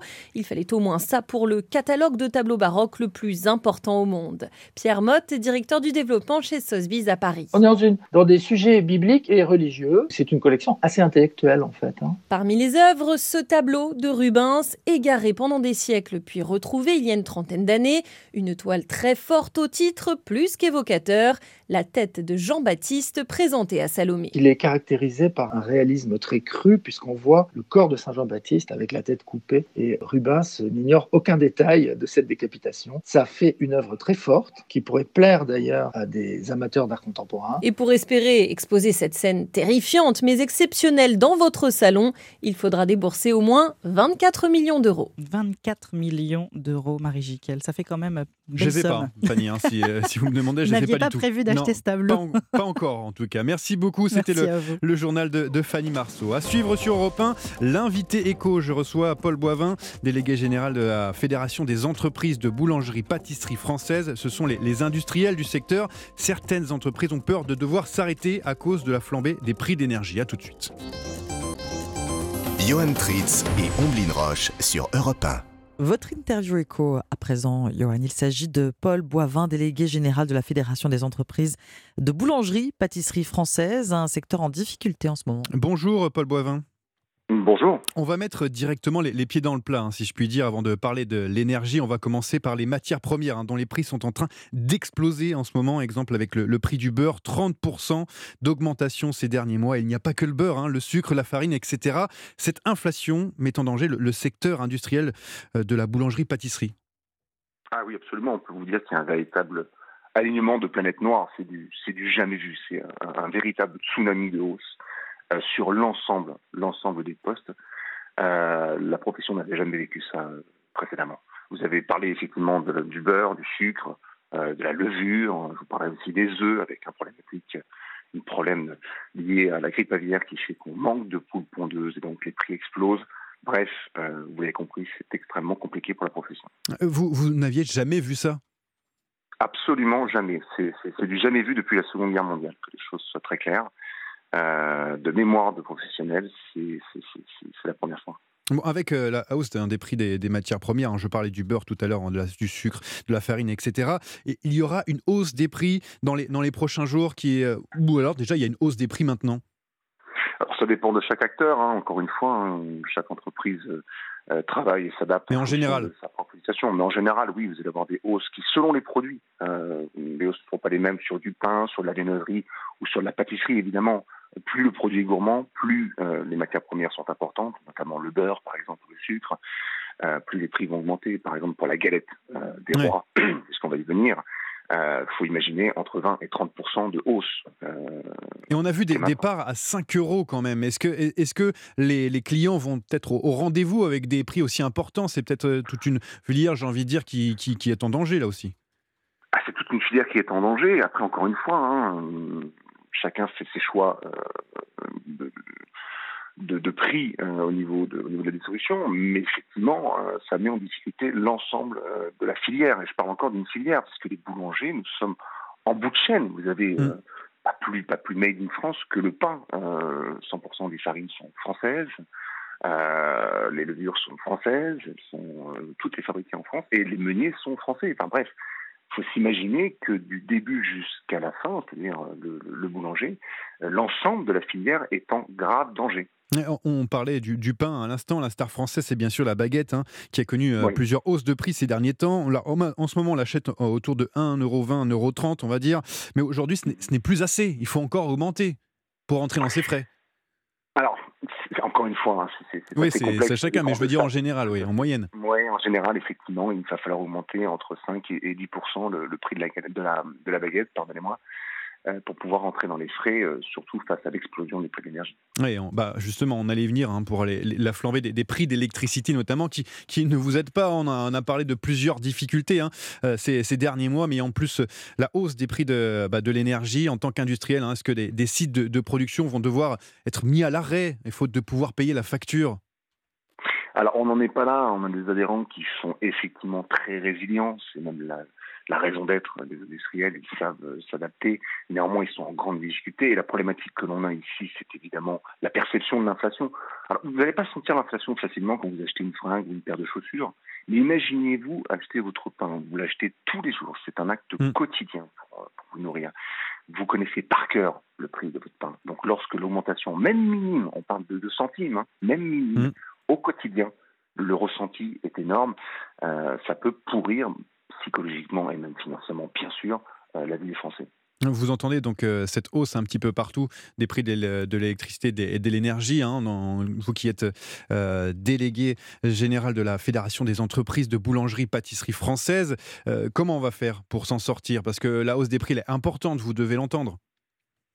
Ah oui, tout à fait. Alors, on est en train de travailler de, très près avec l'ensemble des représentants des, professions boulangères, industrielles et artisans avec le gouvernement. On est relation avec les ministres euh, de l'économie et des PME depuis plusieurs semaines. On travaille de, très près avec eux pour trouver des dispositifs les plus adaptés et surtout au bon moment. On est encore loin du compte, pour tout vous dire. On est encore loin du compte. On les rencontre encore ce matin, pour tout vous dire. Mm. Euh, mais le temps presse, effectivement, le temps presse. Chaque jour qui passe euh, devient de plus en plus compliqué pour pour nos adhérents. vous rencontrez ce matin Bruno Le Maire, un ministre de l'économie, et Olivia Grégoire, un ministre délégué chargé des petites et moyennes entreprises. Alors, quelles sont vos attentes? Qu'est-ce que vous allez demander? Alors, on dispose actuellement de deux dispositifs. Vous en avez certainement entendu parler. Je ne vais pas partir dans les détails, c'est un peu compliqué pour nos, vos auditeurs. Un, amortisseur, un amortisseur électricité qui permet en grosso modo d'avoir, qui permet d'ailleurs d'avoir 20% de, de, de, réduction automatique sur les factures, et également la prolongation euh, du guichet unique d'aide au paiement des factures d'électricité et de gaz, qui tout cumulé permettra et permettrait euh, à nos adhérents de bénéficier de près de 30 à 40% de réduction sur, euh, sur l'augmentation. Néanmoins, c'est insuffisant. Les, les, prix de l'énergie sont multipliés par 4, par 5, par 6, par 7, voire par 10 parfois. Euh, le dispositif actuel ne suffit pas à répondre à ces difficultés. Encore une fois, hein, il faut, aller, il faut, il faut demander, il faut faire quoi alors en plus? Qu'est-ce qu'il que, faut faire? Justement, on ne on demande surtout pas l'aumône, mais on veut surtout pouvoir mmh. Permettre, évidemment, un, prendre notre part de responsabilité. Encore une fois, on, on fera les efforts qui sont nécessaires, comme tous les Français. Euh, néanmoins, on ne peut pas non plus porter tout seul euh, la problématique, puisque l'on est écrasé entre les explosions des prix et la nécessité, en tout cas la difficulté, de pouvoir augmenter aussi nos prix euh, dans des limites qui pourraient être totalement inacceptables. Mais s'il n'y a pas un acte fort du gouvernement, est-ce que on pourrait voir des, des, vagues de licenciements dans le secteur industriel du, de la boulangerie-pâtisserie? Est-ce qu'on ne peut pas craindre ça? Alors, rien n'est exclu, on n'en est pas là encore. Mais dans les prochains mois, peut-être, si ça ne change pas.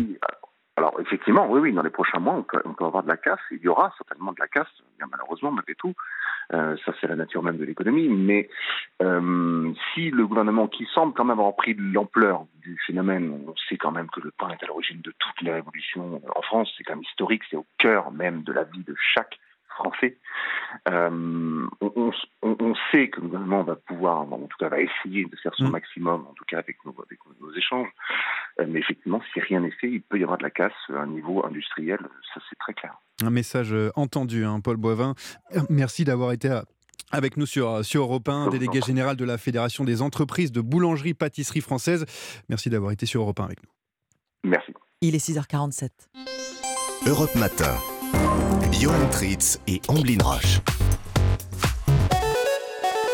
L'innovation avec Anissé Mbida. Bonjour Anissé. Bonjour Ambline, bonjour Johan. Bonjour Anissé. Bonjour à tous. L'innovation du jour devrait plaire aux fans de manettes. Certains jeux vidéo sont désormais assimilés à de véritables médicaments.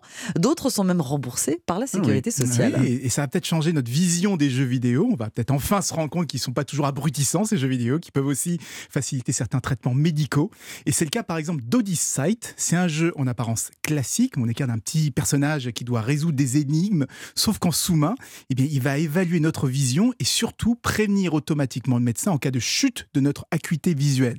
Et c'est un jeu qui est prescrit. Alors, ça fait toujours bizarre de dire un jeu prescrit. Vous ferez trois parties d'Odyssey par semaine. Mais c'est vraiment un jeu prescrit par un ophtalmo quand on a un fort risque de malvoyance ou une maladie de la rétine comme la DMLA. Et en prévenant immédiatement le médecin, bah, le jeu va éviter les retards de prise en charge, les risques de récidive et toutes les visites de contrôle qui seraient complètement superflues. Alors en fait, Anissé, ce n'est pas le jeu vidéo qui soigne, il aide simplement à surveiller l'évolution de la maladie. Oui, oui, c'est vrai, mais c'est déjà beaucoup. Il faut savoir que le succès d'un traitement comme la DMLA repose avant tout sur un suivi régulier du patient. Or, c'est un traitement qui coûte très cher, hein, environ 10 000 euros par an par patient pour la Sécu. Donc, en déclenchant les visites et les injections uniquement quand c'est nécessaire, ben, on fait faire des économies aussi bien aux patients qu'à l'assurance maladie. Et c'est pourquoi c'est le premier jeu qui est remboursé par la sécurité sociale. Mais aux États-Unis, ben, on est allé un cran plus loin ah avec le premier jeu vidéo qui est reconnu officiellement comme un médicament. Hein, s'appelle Endeavor RX.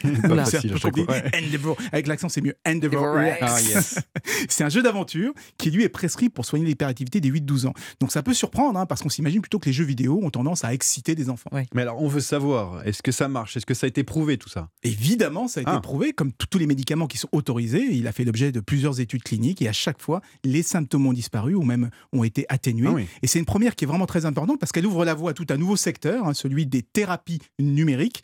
Car oui, la réalité virtuelle, les écrans, les manettes peuvent nous divertir, mm. mais ils ont aussi un énorme potentiel thérapeutique. Merci beaucoup, Anissé Bida.